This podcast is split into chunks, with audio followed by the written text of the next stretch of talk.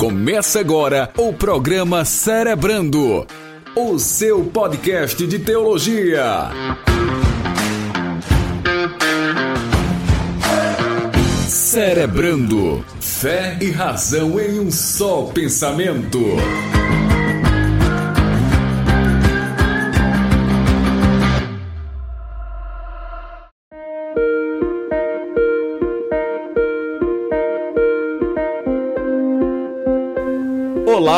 Eu sou Jefferson Rodrigues e o apóstolo João não era Bruce Willis, mas era duro de matar. Fala turma, seja bem-vindo ao Cerebrando de número 21. Hoje, dando sequência à série sobre as igrejas da Ásia, vamos falar sobre a igreja de Esmirna. O bate-papo de hoje tá muito bacana, tá especial. Seja bem-vindo e vamos juntos cerebrar mais uma vez. A Igreja de Esmirna é o bate-papo de hoje, ou é o nosso bate-papo de hoje, e convidando você a acompanhar o nosso podcast, porque ele está cerebral. Comigo, os meus amigos de sempre, Sila Siqueira, Edmilson Rocha, e o nosso convidado especial é o nosso querido Brandon Alves, que vai falar conosco hoje sobre esse bate-papo especial. E eu já quero cumprimentar os meus amigos, falar com eles e já iniciarmos esse bate-papo. Fala, meu amigo Jefferson, graça e paz a todos. Eu sou Silas Siqueira e Esmina é a igreja que eu mais me identifico, porque ela é pobre, mas é rica. Paz, meus irmãos, meu nome é Edmilson Rocha, como vocês bem sabem, e o que eu tenho para falar na minha introdução é justamente a frase de Justino Marte: O sangue dos mártires são a semente da igreja. Boa, frase clássica. Essa frase também é canção, né? Quem nunca ouviu, eu sou a semente do sangue dos irmãos que morreram. Que bênção! E para bater o bate-papo conosco hoje, o nosso convidado mais que especial, ele é PhD em Esmirna. Eu já ouvi o Breno pregar em Esmirna aí algumas vezes e todas as vezes que ouvi foi muito bom, foi muito bacana. Brandon Alves, meu mano, seja bem-vindo e fique à vontade. Fala, meus amigos, graça e paz. É uma honra estar aqui com vocês. Não levem a sério o que Jefferson falou, é uma brincadeira dele, tá certo? Não sou PhD em coisa alguma, mas estou aqui para conversar com vocês um pouquinho sobre Esmina. Já adianto que Esmina não é Schwarzenegger, mas eles compartilham o mesmo lema: sem dor, sem ganho. Boa! No pain, no gain, sem dor, sem ganho. E é nesse pique que a gente começa, meus amigos. A igreja de Esmirna promete. Então, olha, aumenta o volume aí, porque o bate-papo de hoje tá imperdível. Seja bem-vindo ao Cerebrando, o seu bate-papo sobre teologia, fé e razão em um só pensamento, convidando você a seguir o nosso Instagram, arroba Escola Discipular. Lá você acompanha tudo o que acontece aqui, seja bastidores dos podcasts e todas as novidades da nossa plataforma.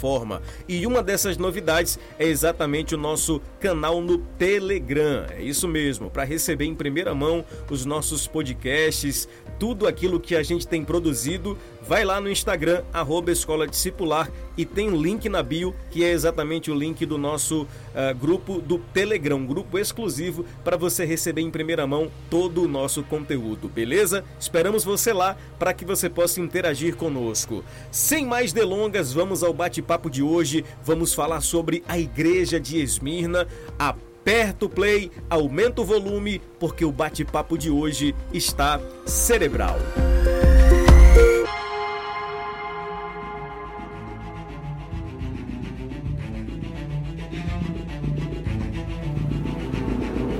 Muito bem, meus amigos, começando então o nosso bate-papo sobre a igreja de Esmirna.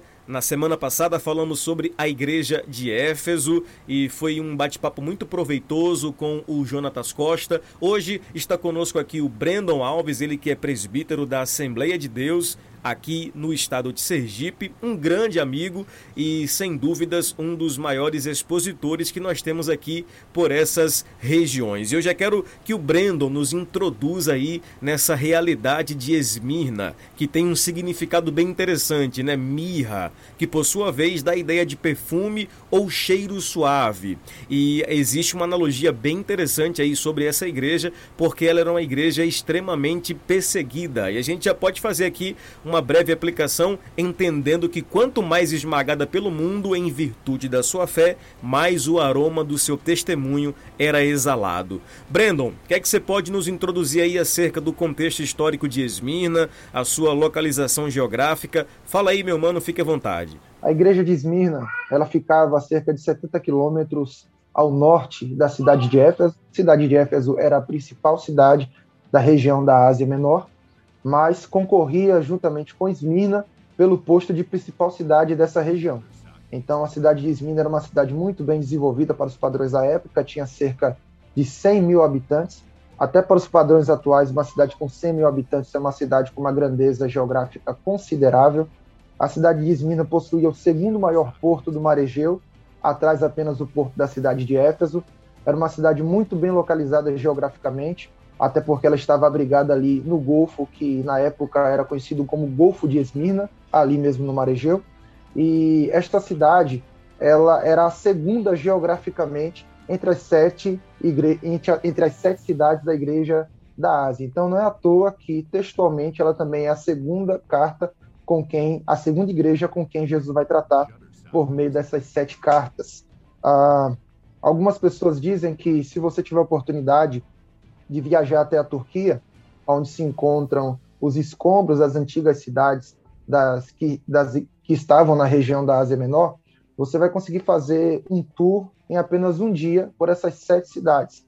Há uma estrada, e já naquela época havia uma estrada que ligava todas as cidades, uma atrás da outra, na ordem que está exposta aqui no livro de Apocalipse. Então, tanto geograficamente quanto textualmente, a cidade de Esmirna é a segunda cidade entre as sete das igrejas da Ásia.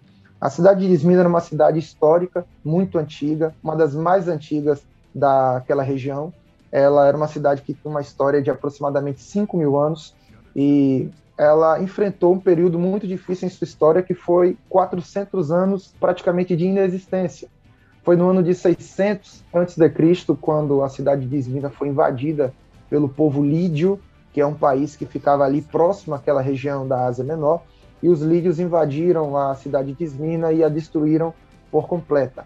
Ela passou 400 anos de praticamente inexistência, apenas com algumas pequenas aldeias povoando aquela região, até que, por volta do ano 200 a.C., ela foi reconstruída e reedificada com uma glória, com uma magnitude que ela não tinha antes. A partir desse momento, historicamente, a cidade de Esmina passou a ser considerada como a beleza da Ásia Menor. Então, geograficamente, essas são as principais características da cidade de Esmirna. Que top! Ô Brandon, só para situar o nosso ouvinte, uh, a a, a, cidade de Esmirna, ela hoje, ela, ela ainda está de pé, né? Na verdade, é a única cidade sobrevivente das sete igrejas da Ásia e, por sinal, ela é, acaba até tendo um nome bem parecido com a igreja de Esmirna nos dias atuais, que é Izmir, que fica na Turquia asiática. É, é mais ou menos isso aí mesmo? Exatamente. É, algumas dessas cidades, como por exemplo a cidade de Pérgamo e a cidade de Laodiceia, ela possui, Laodicea perdão, a cidade de Pérgamo e a cidade de Sardes, certo? São cidades que ainda possuem é, uma existência hoje em dia, ainda existem, ainda estão de pé, porém não com a grandeza que foram nos tempos bíblicos. Então, com a mesma grandeza, com a mesma magnitude, é, nós temos apenas a cidade de Esmirna, que hoje corresponde à atual cidade de Izmir. Hoje ela tem aproximadamente 255 mil habitantes, é uma cidade grande e bem desenvolvida. Bacana, muito bem. E aqui, finalmente, meus amigos, nós podemos chegar às aplicações práticas dessa igreja a partir do capítulo 2, verso 8 do livro do Apocalipse. E vai se repetir aqui aquele padrão estabelecido por Jesus, como a gente viu na igreja de Éfeso, e vamos ver também nas demais igrejas. Jesus se apresenta ao anjo da igreja, denotando as suas características, para depois perceber e detectar as características daquela determinada igreja. Ele vai dizer o seguinte: ao anjo da igreja de Esmirna, escreve: Isto diz o primeiro e o último, o que foi morto e reviveu. Ô Silas, a forma, a maneira como Jesus se apresenta, ela é muito peculiar e nesse caso em específico, ele vai se utilizar aí de duas expressões que denotam exatamente a, a ideia central do evangelho, que é cruz e túmulo, morte e ressurreição. Como é que dá para a gente pensar um pouco mais aí sobre essa apresentação do Cristo para essa igreja, a igreja de Esmirna? Nessa apresentação, Jesus ele faz, como, como foi dito, o resumo da doutrina cristã. E Esmirna é uma igreja que enfrenta a morte em uma cidade que já havia morrido e ressuscitado. Como o Brandon bem introduziu, é uma cidade bastante antiga que já havia passado por questões de destruição e reconstrução ao longo da história. Então essa referência ela é, ela é bem, acredito que bem aplicada e bem recebida pela igreja de Esmirna, porque Jesus se apresentando como o primeiro e último, o que foi morto e reviveu, é algo que a igreja de Esmirna entende com certa propriedade. E acredito que Jesus, com certeza, com aplicação muito boa para, para o contexto da cidade.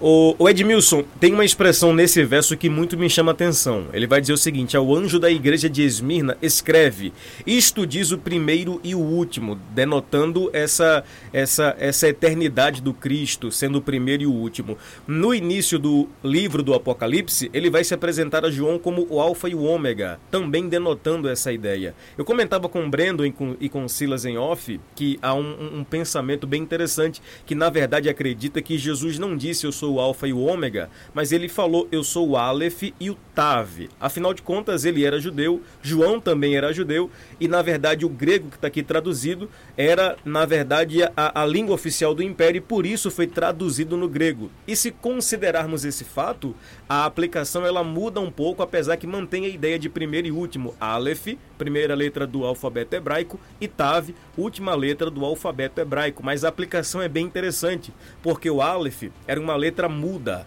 O Tav, no paleo-hebraico, uma letra que era em forma de cruz e, traz, e traz sustentação à sílaba. E a aplicação é bem interessante, ela diz que ele é o Aleph, ou seja, uma letra muda. Ele foi levado como ovelha muda para o matadouro, mas ele também é o Tav, ou seja, através da cruz ele traz sustentação a toda a humanidade. Essa apresentação do Cristo denotando exatamente essa capacidade, essa sua uh, natureza eterna, é muito peculiar para o entendimento de todo o livro do Apocalipse, afinal de contas, ele é eterno, o seu reino jamais terá fim.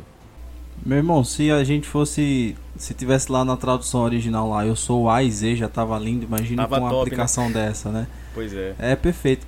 Não, o, o, o, isso não, não, explica somente a questão do livro do Apocalipse, mas a Bíblia como um todo, né? A gente, a gente fala a respeito do princípio e o fim, né? O Senhor é o princípio e o fim de todas as coisas. João ele vai pontuar, já que estamos falando de um livro que foi escrito por João, né? Enquanto Mateus fez uma genealogia terrena a respeito de Jesus, no qual também é extremamente importante, João vai iniciar o, o, o, evangelho dele no capítulo 1 falando da genealogia, só que ele parte de um princípio eterno, né?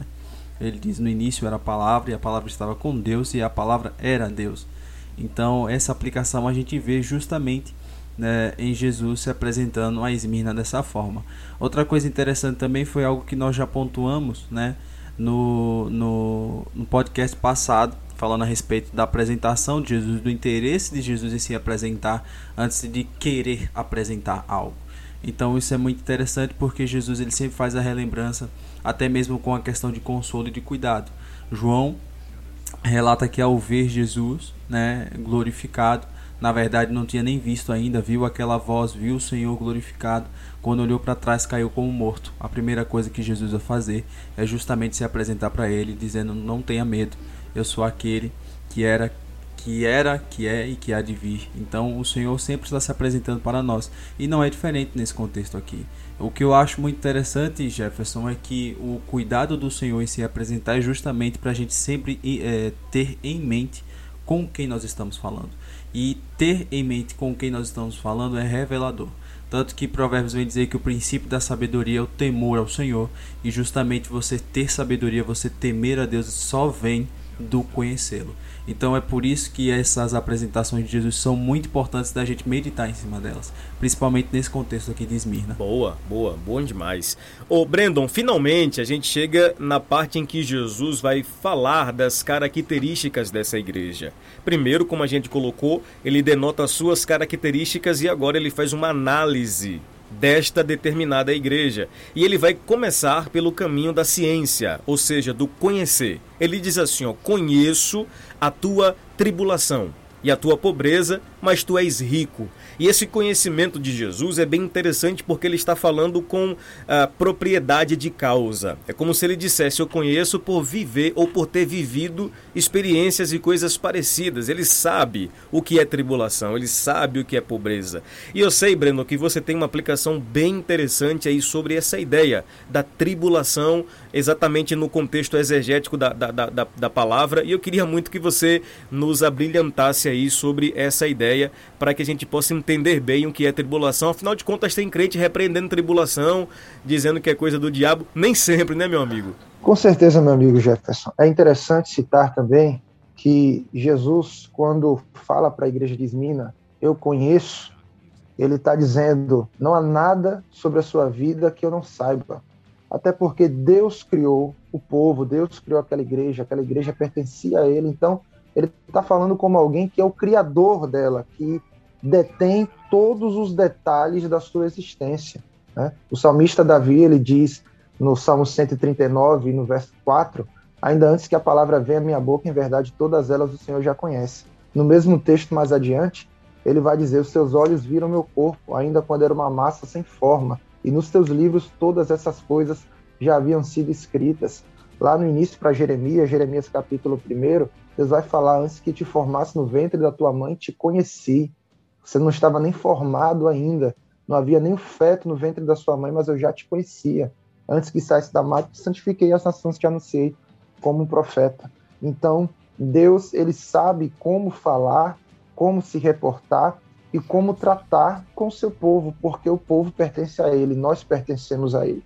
E muitas vezes nós ficamos querendo questionar, né, como se pudéssemos, querendo questionar o trabalhar de Deus na nossa vida e os propósitos que Ele tem no nosso sofrimento, na nossa tribulação. Nós precisamos compreender que sofrer por amor a Cristo não é uma agonia, não é algo desesperador, é um prazer e uma honra. Você morrer por Cristo é uma honra.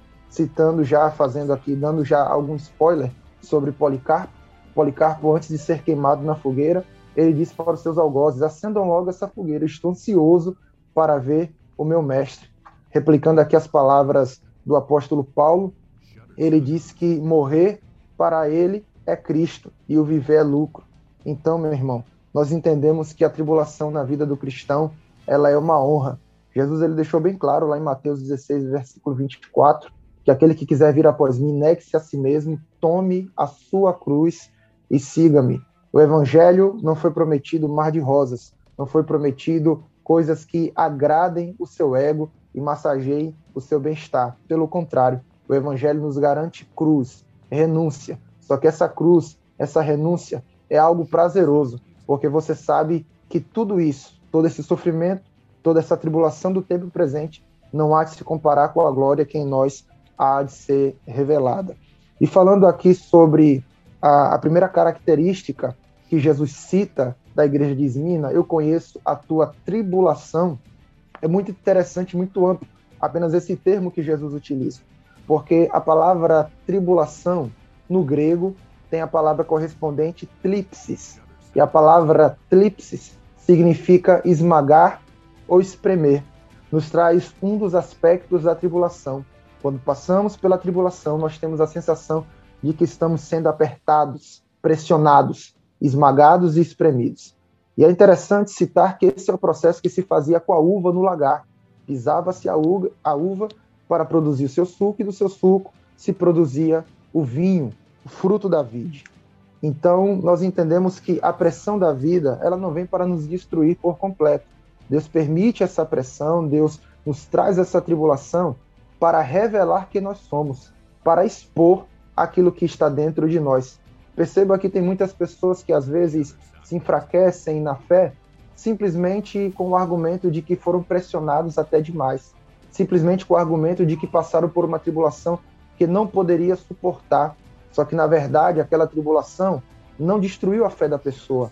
Aquela tribulação expôs a fé que estava dentro dela. Uma fé fraca, frágil e que não estava alicerçada de fato em Cristo Jesus. Às vezes a nossa fé está alicerçada nos amigos, nos companheiros, na família ou até mesmo na figura de uma liderança. Mas a nossa fé, ela precisa estar firmada em Jesus.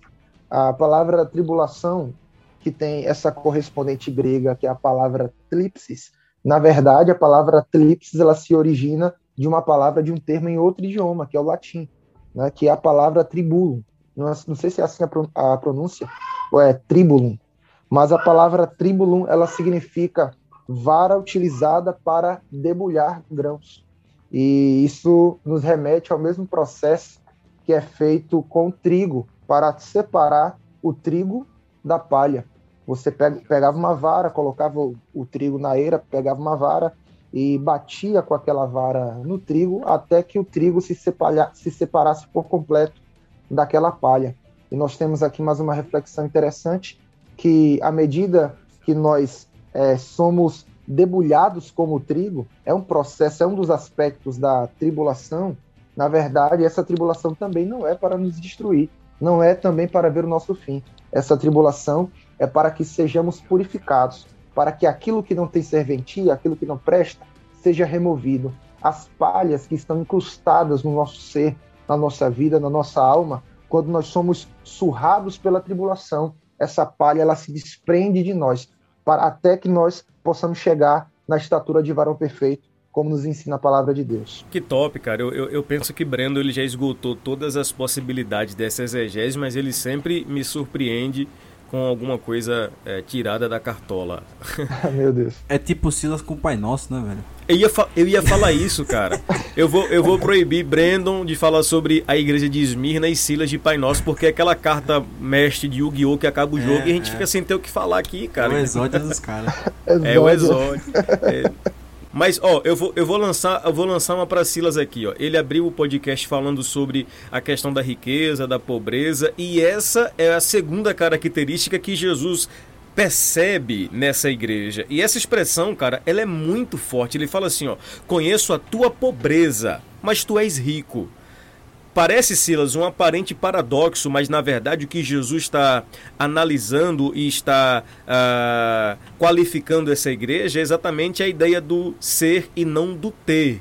E dá pra gente falar muita coisa aí a respeito disso, né? Ainda bem que você disse que dá para falar muita coisa, porque eu vou alugar agora aqui um pouco os ouvidos da galera é, para falar um pouco sobre essa característica da igreja de Esmirna.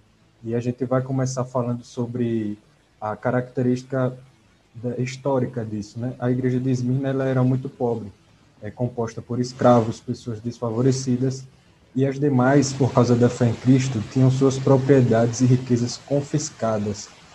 Ou seja, era até impedido de prosperar financeiramente. E aí Jesus ele vem com esse é, parecido, parecendo ser um paradoxo, ele vem com o mais rico, porque nos padrões humanos a riqueza é ter, mas nos padrões divinos a riqueza é ser. Eles não tinham, mas eram.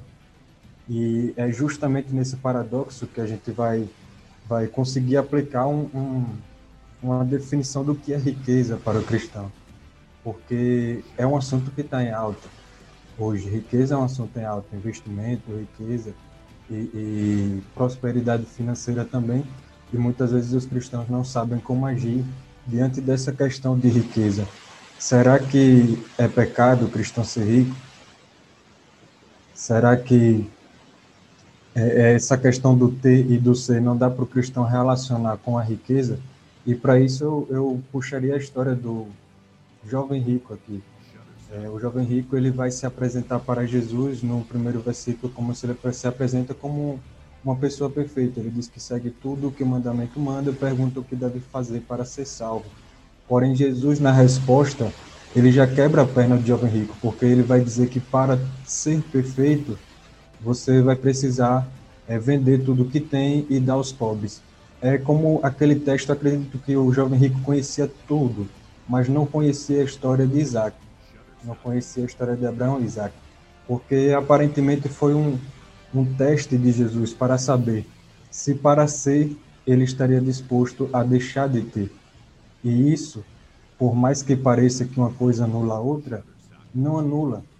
Não é um, um a, o cristão rico não anula, não anula a questão dele ser salvo.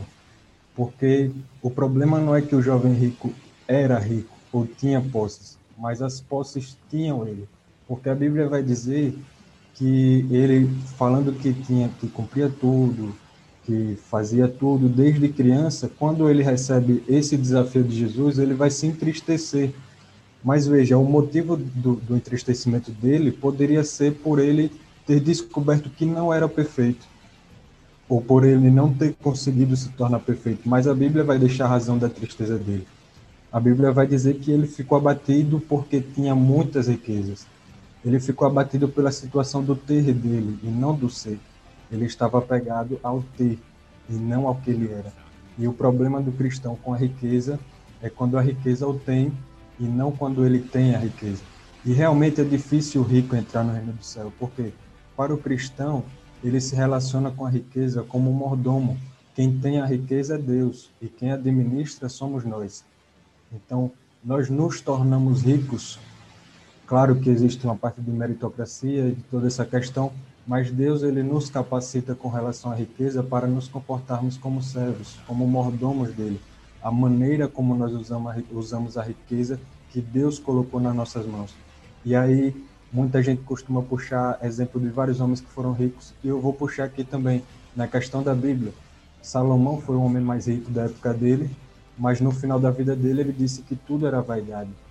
Jó foi o homem mais rico, da, da época dele, mas quando ele perdeu tudo, sua família, inclusive suas posses, ele não resmungou contra Deus. Ou seja, todos esses homens foram homens de Deus, foram ricos, mas nenhum deles foi posse da riqueza, mas possuía as riquezas que Deus concedeu e administrava como servos e mordomos.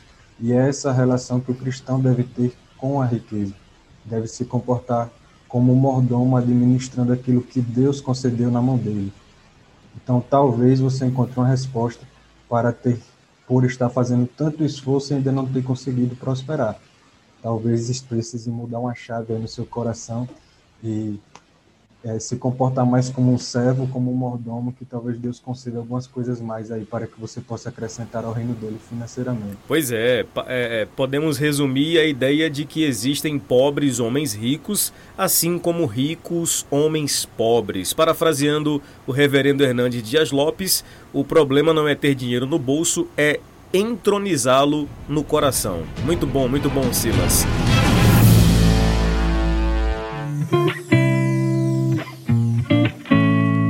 Bom, nós chegamos aqui, Edmilson, a mais uma análise que Jesus faz dessa igreja. Ele vai dizer o seguinte: Eu conheço também a blasfêmia dos que se dizem judeus e não são mas são sinagoga de Satanás. Cara, essas expressões do Cristo são muito fortes. Ele faz análises fortes e sentenças mais fortes ainda. Ele está falando de uma produção religiosa que é mentirosa. Gente que dizia que era judeu sem ser, mas na verdade eram sinagogas de Satanás. Essa ideia de blasfêmia e sinagoga de Satanás são muito presentes aí nesse texto e ao tempo que são reveladoras e dá pra gente falar um pouquinho sobre elas aí também. Uh, fique à vontade para discorrer. Não, cara, Je Jesus, enquanto homem, já falava coisas muito fortes. Imagina ressurreto, né? Imagina glorificado. Com o corpo glorificado, é que, hein? Né, é que o bicho ia pegar mesmo. Mas a, a blasfêmia, ela é muito diferente de difamação, né? Difamação é você falar mal de alguém. Né? Tipo o, Gerson, é, o Jefferson. Tô com saudade de Jefferson, foi mal.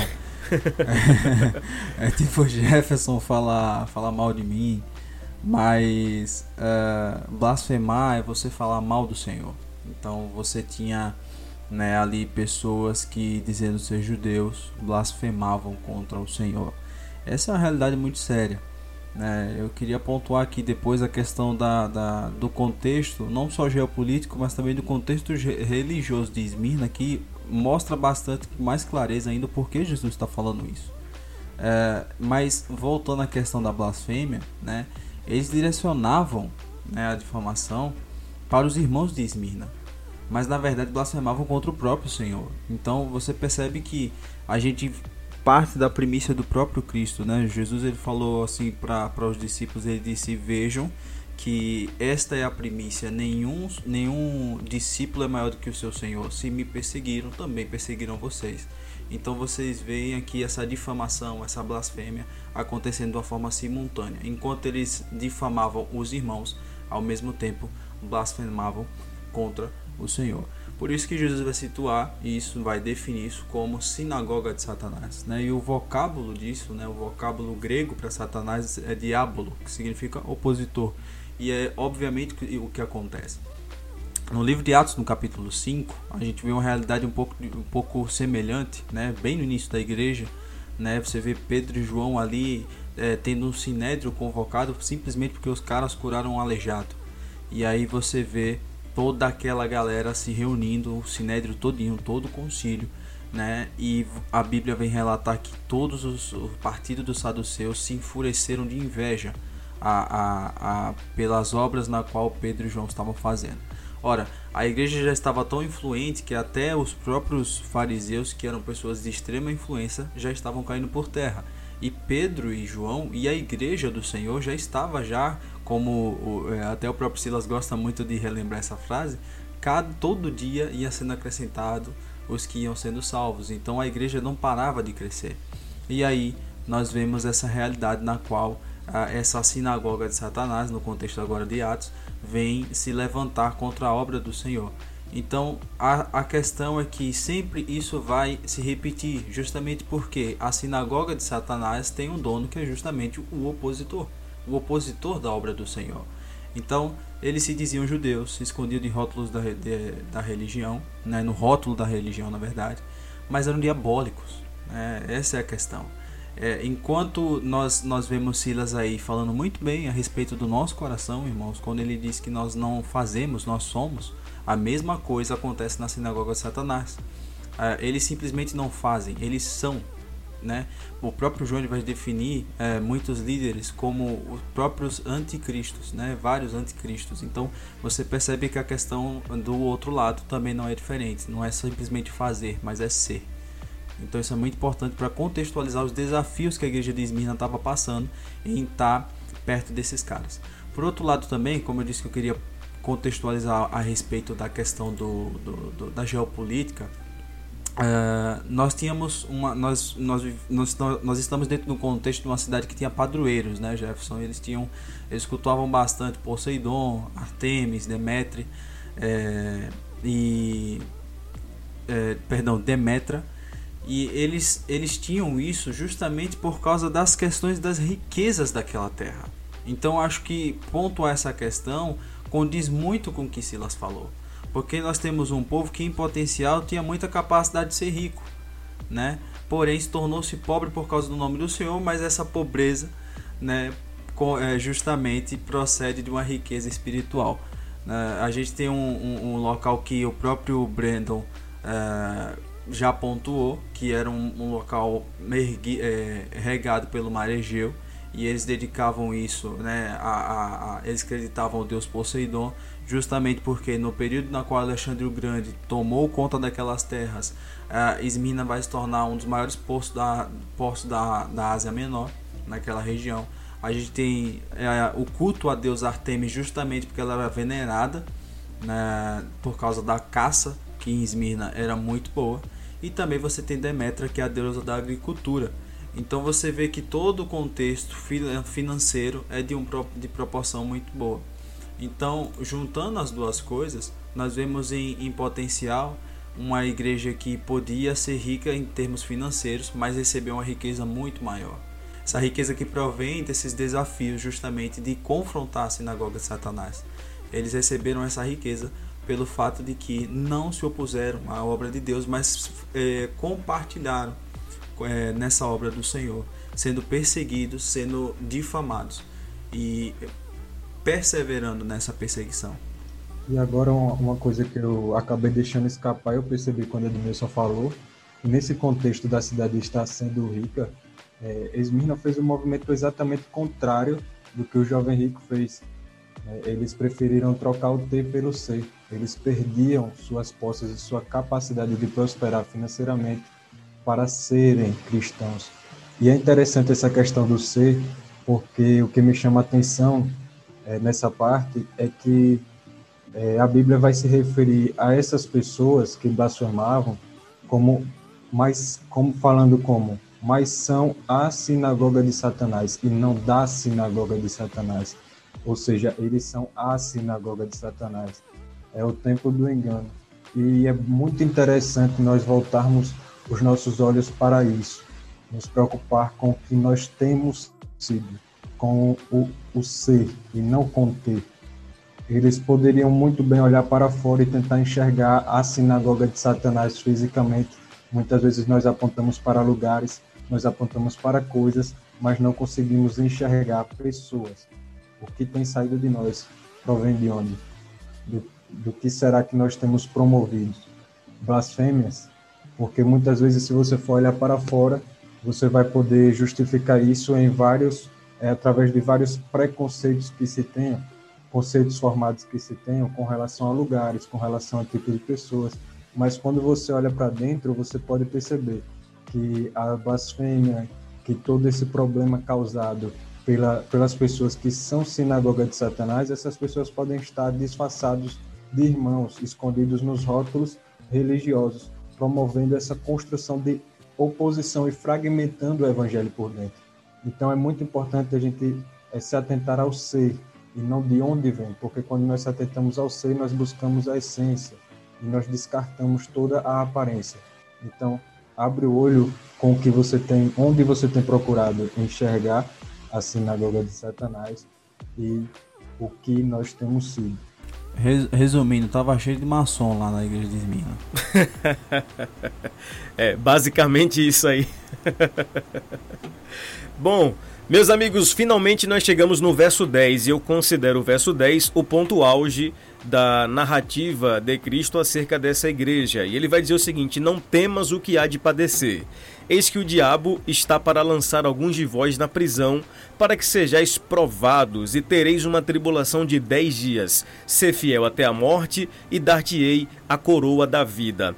O, o Brandon, eu acho tremendo a visão de Jesus, porque ele já vai dar o parecer do que vai acontecer e já adianta o consolo preventivo, porque ele fala assim: ó, não temas não temas o que vocês vão padecer. E ele já nos antecipa essa ideia, trazendo a revelação do que de fato vai acontecer. E eu acho interessante essa capacidade do Cristo de não mascarar realidades. Aí logo em seguida ele fala: Eis que o diabo lançará alguns de vós na prisão. E aqui fica muito claro qual de fato é a nossa luta? Nossa luta, ou a luta dos cristãos naquele tempo, não era contra o sistema opressor de Roma, nem tampouco contra esse sistema uh, religioso pagão que imperava sobre eles, mas na verdade o executor, o arquiteto daquilo tudo era o diabo. Então, talvez a gente isso aqui nos ajude a ressignificar quem de fato ou contra quem de fato nós estamos lutando não contra sistemas, mas contra a, a, a, o executor de tudo isso, que é o diabo. E parece que nós vivemos esse tempo de ter que lembrar isso à igreja, que o nosso inimigo, nosso adversário ainda é o diabo, é ele quem arquiteta e promove tais situações. Exatamente como Jefferson pontuou, Jesus ele apresenta o problema e já dá a solução do problema. Ele revela a tribulação e ele já garante a solução daquela tribulação. Como ele disse anteriormente para os seus discípulos: No mundo tereis aflições, mas tem de bom ânimo, porque eu venci o mundo. Essa mesma mensagem, com outras palavras, ele direciona agora para os cristãos que estavam na cidade de Esmirna. Então, quando Jesus fala também com a igreja de Esmirna, dizendo: Não temas as coisas que há de padecer, é como se Jesus estivesse garantindo: calma, o Pai está aqui. O Pai está on. O Pai está on. Vocês estão passando por uma grande tribulação e vão passar mais ainda. Porém, eu estou aqui com vocês, tá bom? Fica tranquilo. Eu estou no controle de todas as coisas. É uma garantia maravilhosa que Jesus nos dá aqui, que nós passaremos pela tribulação, mas não passaremos sozinhos. Então, quem está ouvindo esse podcast tem duas opções. Ou você pode passar pela calmaria sozinho, ou você pode enfrentar a tribulação acompanhado por aquele que criou os céus, a terra e tudo que há no universo. Então, o criador de todas as coisas, ele garante: eu estou aqui com vocês. Não temas as coisas que vocês hão de padecer. E ele fala aqui, como Jefferson já apontou, Eis que o diabo lançará alguns de vós na prisão para que sejais tentado. Tem gente dando murro em ponta de faca. Tem gente querendo brigar com o sistema. Não estou dizendo que você deve ser conivente com aquilo que está errado, que está fora dos padrões bíblicos, com aquilo que não foi o que Jesus ensinou. Prega a verdade em tempo e em fora de tempo. Mas direcione a sua luta. Direcione os seus esforços. Não direcione os seus esforços aos homens, não direcione os seus esforços a sistemas, a instituições, não direcione os seus esforços ao próximo. Direcione os seus esforços e a sua luta contra aquele que é de fato o seu opositor, como disse também o nosso irmão Edmilson. O diabo, ele é o nosso opositor, ele é o nosso inimigo. Que bênção, que bênção. E a gente chega finalmente aqui às últimas três considerações acerca dessa igreja, que na verdade são as recomendações de Cristo a ela. Ele vai dizer que, diante desse contexto de tribulação, essa igreja deve permanecer fiel. E a ênfase que ele dá é exatamente essa: ser fiel. E é interessante que uma característica cultural dos esmirnos era sua fidelidade ao Império Romano, eles eram considerados amigos de Roma. E Jesus faz uma espécie de eh, pedagogia semântica, recomendando que eles permaneçam fiéis, mesmo que isso custasse a própria vida deles. E aqui a gente até já falou um pouco sobre Policarpo e é inevitável não falar sobre Policarpo, porque possivelmente ele foi o bispo de Esmirna, segundo William Hendrickson, e ele foi discípulo de João. E João é, foi aquele é, é, é apóstolo que doutrinou Policarpo, que por sua vez, era o bispo desta determinada igreja. E todos nós aqui conhecemos a história de Policarpo. Ele morre queimado vivo no ano 155 depois de Cristo, aos 86 anos, exatamente por recusar-se adorar a César e declarar a sua fidelidade a Cristo. Ô Brandon, falar de Policarpo é sempre emocionante porque o seu testemunho de vida de mártir é simplesmente inspirador. Exatamente, Policarpo é, é uma das figuras da igreja primitiva mais proeminente com relação ao seu martírio. Né? Ah, dizem os historiadores que quando os oficiais romanos passavam, não somente em Esmirna, mas isso acontecia em outras igrejas daquela região da Ásia Menor, em outras cidades que eram dominadas pelo Império Romano, os oficiais chegavam diante do ajuntamento de pessoas, eles levantavam a sua mão e diziam: é, Viva César! Só que só os cristãos eles diziam: Viva a Jesus de Nazaré, a Jesus Cristo. Glorificavam a Cristo em meio à glorificação ao imperador romano. Policarpo ele foi duramente perseguido por conta da sua fidelidade, fidelidade essa que era visível em toda a igreja de Esmirna, como bem, bem pontuou Jefferson, a igreja de Esmirna ela segue os padrões, é, alguns padrões culturais, alguns padrões é, do, da, da, da, sua vida, né, do seu cotidiano ali na cidade, e um desses padrões que ela prossegue, que ela continua seguindo mesmo após a, estar servindo a Jesus, conhecer a verdade do Evangelho, é a sua fidelidade. A gente vê como é importante a gente ter uma base cultural bem estruturada.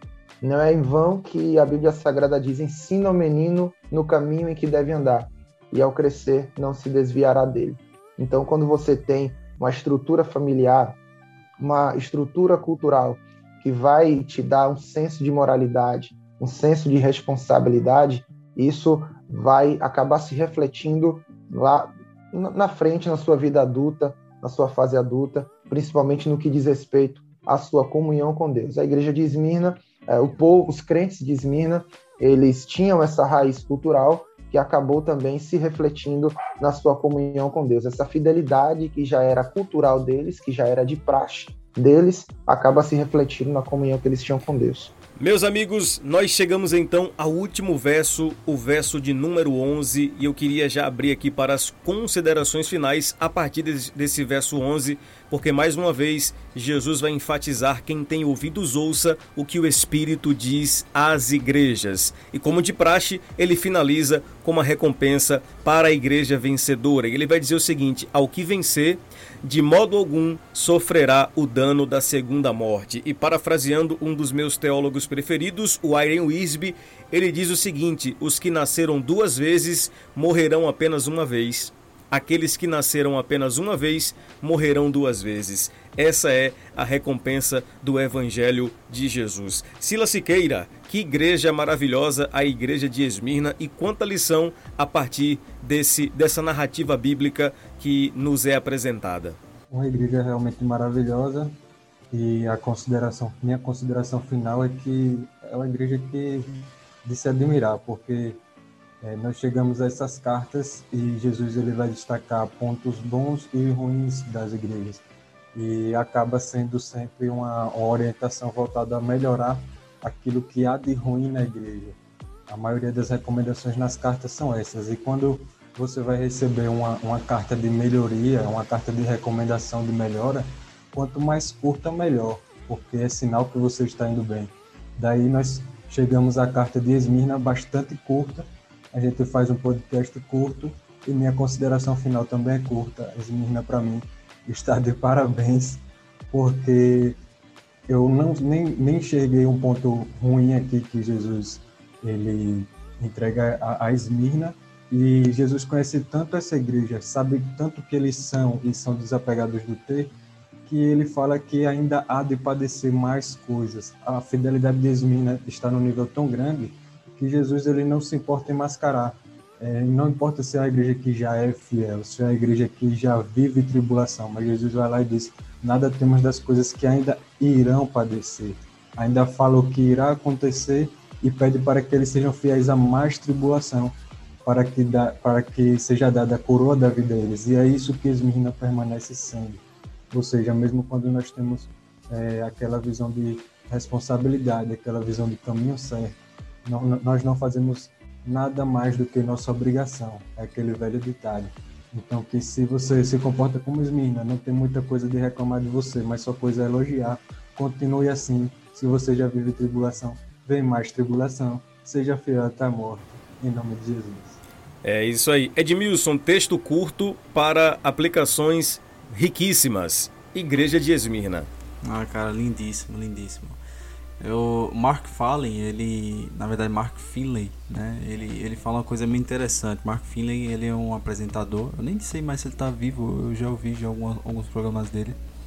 E um Espero que falando... sim, para você não estar tá matando um homem. e ele fala a respeito de Esmirna. Ele fala uma coisa muito interessante, cara, porque é, Esmirna é conhecida por ser uma cidade que adentra os visitantes e não o contrário, né? Os visitantes são pessoas que vão até a cidade, mas Esmirna parece que é uma cidade que entra em você, que visita você.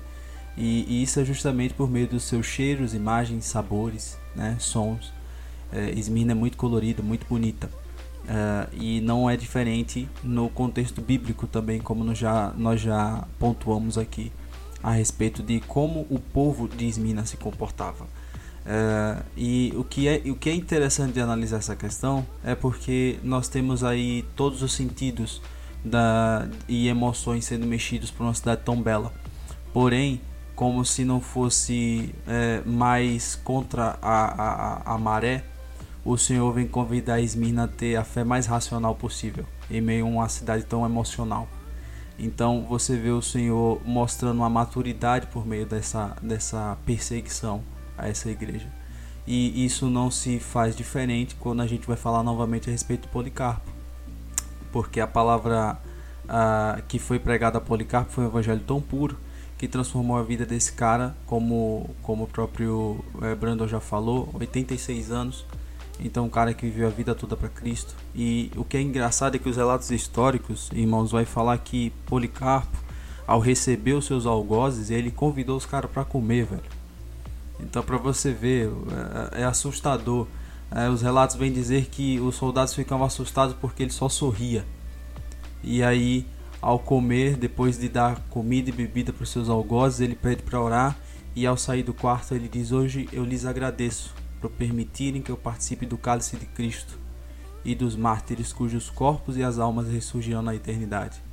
Aceitem-me como sacrifício vivo. E aí ele se entrega. E aí como se não fosse diferente, né? É de arrepiar. Eu tava colhendo essas coisas aqui, só já tava me arrepiando lá e aqui não é diferente. Ah, o Policarpo ele é ousado, porque ele tem um Deus que dá, que tem um espírito de ousadia. E ele vem dizer, fala assim: chamem as feras, pois não vejo sentido nenhum em trocar o melhor pelo pior. Ou seja, ele considerou o pior e continuar vivo, e o melhor era viver.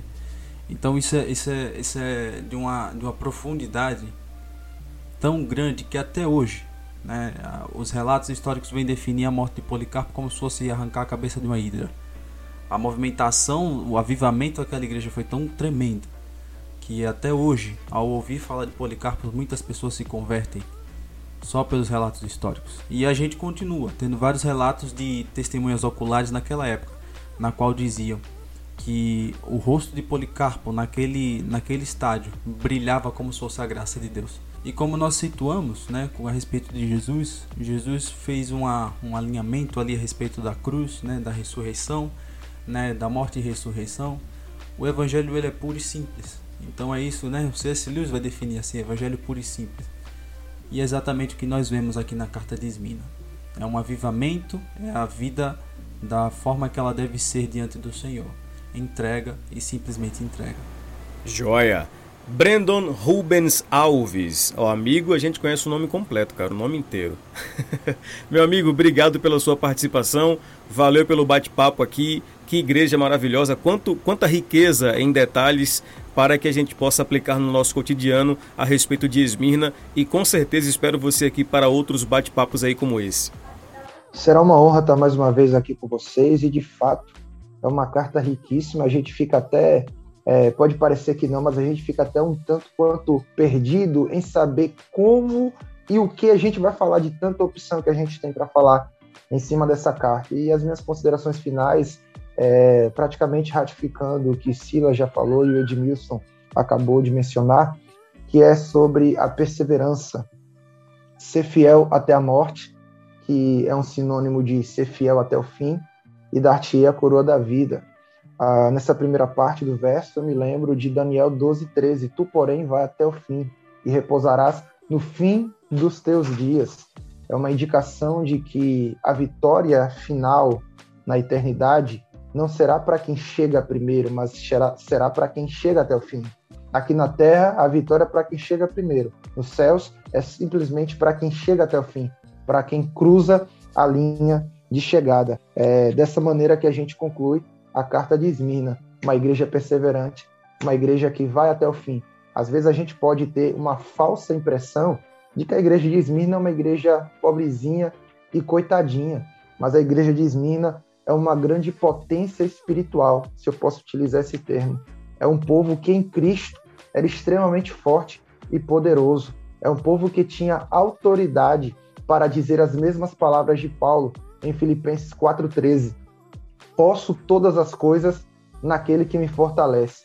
E do contrário do que muitos imaginam, é, o verbo poder, conjugado por Paulo, não traz o sentido de poder conquistar, de poder galgar, de poder alcançar, mas traz o sentido de poder suportar, de poder resistir, de aguentar todos os sofrimentos e as tribulações que são provenientes da fidelidade a Deus. A igreja de Esmirna é uma igreja que poderia dizer claramente: posso suportar todas as coisas naquele que me fortalece. Show de bola, que bênção, que maravilha. Tríplice amém. Meus amigos, finalizando aqui o nosso bate-papo, claro, antes, lógico, as nossas tradicionais implicações futebolísticas. É, exatamente, a gente alinha futebol ao tema do podcast. E olha, hoje, a gente falando aqui sobre a igreja de Esmirna, Jesus se apresenta a ela dizendo assim: Eu sou o primeiro e o último. E eu tô aqui, ó, com Silas, São Paulino, Edmilson, flamenguista, Brandon, palmeirense e eu que sou o Café com Leite, confiança. Eu vou lançar a braba aqui para vocês. Ele disse aqui que é o primeiro e o último. E no Campeonato Brasileiro, quem será primeiro e quem será último? Fica aí o, o, o debate para vocês aí. Se degladiem meus, meus amigos. Não, não tem degladiação, não. Eu, ainda mais eu, calvinista, Flamengo predestinado. Olha só, cara. Gabigol, o predestinado, né? Ele tatuou lá, né? aí, já é, aí já é heresia, mas tudo bem. Não, não. Quando você falou que não tinha discussão, pensei que você tinha virado São Paulino. Olha só, cara. E aí, Brandon, assuma agora a apologia ao Viverde aí. Olha, como está escrito na segunda carta de Heresias, no capítulo 37, o crente tem que ser igual ao Palmeiras, enverga, mas não quebra. tem que envergar para não cair, né, cara? É. Ótimo. Aí vem os crentes aí começa a falar que é, é ser de santos porque a igreja é, é. santa. É, São, São Paulo. Como é que é o versículo do, do torcedor São Paulino, Silas? Não, não é um versículo, são várias cartas. boa, boa. Ah, misericórdia. Tem muita, gente, tem muita gente que fala que eu não posso torcer pro Palmeiras ou que crente não pode torcer pro Palmeiras porque Palmeiras, o símbolo do Palmeiras é o porco, né? E o porco é impuro. Só que no Novo Testamento Jesus falou para para Pedro, não chame de impuro aquilo que eu purifiquei, né? Então tá tudo certo. Meu irmão, se, Dá-lhe porco. se porco é ruim, imagina o meu que é um dragão, que no Apocalipse. É, Deixa pra lá. É dose. Deixa quieto. Mas, sobretudo, não. tenhamos confiança. Ô, ô, ô, Jefferson, mas tem um fato aqui que todo mundo precisa concordar. A única verdade aqui que a gente está dizendo que não é heresia, que todo mundo unanimemente vai concordar aqui, é que o Palmeiras não tem mundial. Ah, opa, aí, cara, aí você pegou Fake pesado. News. Vai ter que gerar outro podcast. Aí tem que pode gerar outro não, podcast. Pode até não ter mundial, mas tem história. é, verdade. Não é como um chiminho aí que tem torcedor de 2019 pra cá. Brincadeira. Vamos. Vamos concluir. Depois dessa, meus amigos, a gente fica por aqui em mais um bate-papo. Que bacana, que bom, que podcast gostoso de fazer, que bate-papo bacana de produzir. Espero que você tenha sido abençoado. Comente aí no espaço para comentários, deixe a sua sugestão. Deus te abençoe e até a próxima em mais um Cerebrando. Um grande abraço e fica com Deus.